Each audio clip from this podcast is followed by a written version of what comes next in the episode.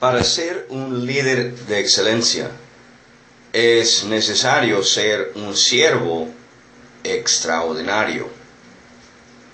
Es muy común ver que cuando alguien está creciendo en su liderazgo, tiene la expectativa que los demás empiezan a servirle a él mismo.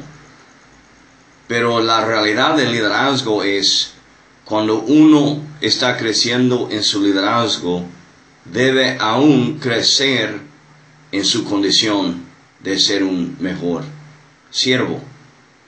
En lugar de seguir buscando que la gente está dándote algo, buscar dar más a la gente. En lugar de ser honrado por los demás, los líderes de excelencia buscan honrar a los demás. Como líder, la pregunta de hoy es, ¿qué clase de siervo soy como líder?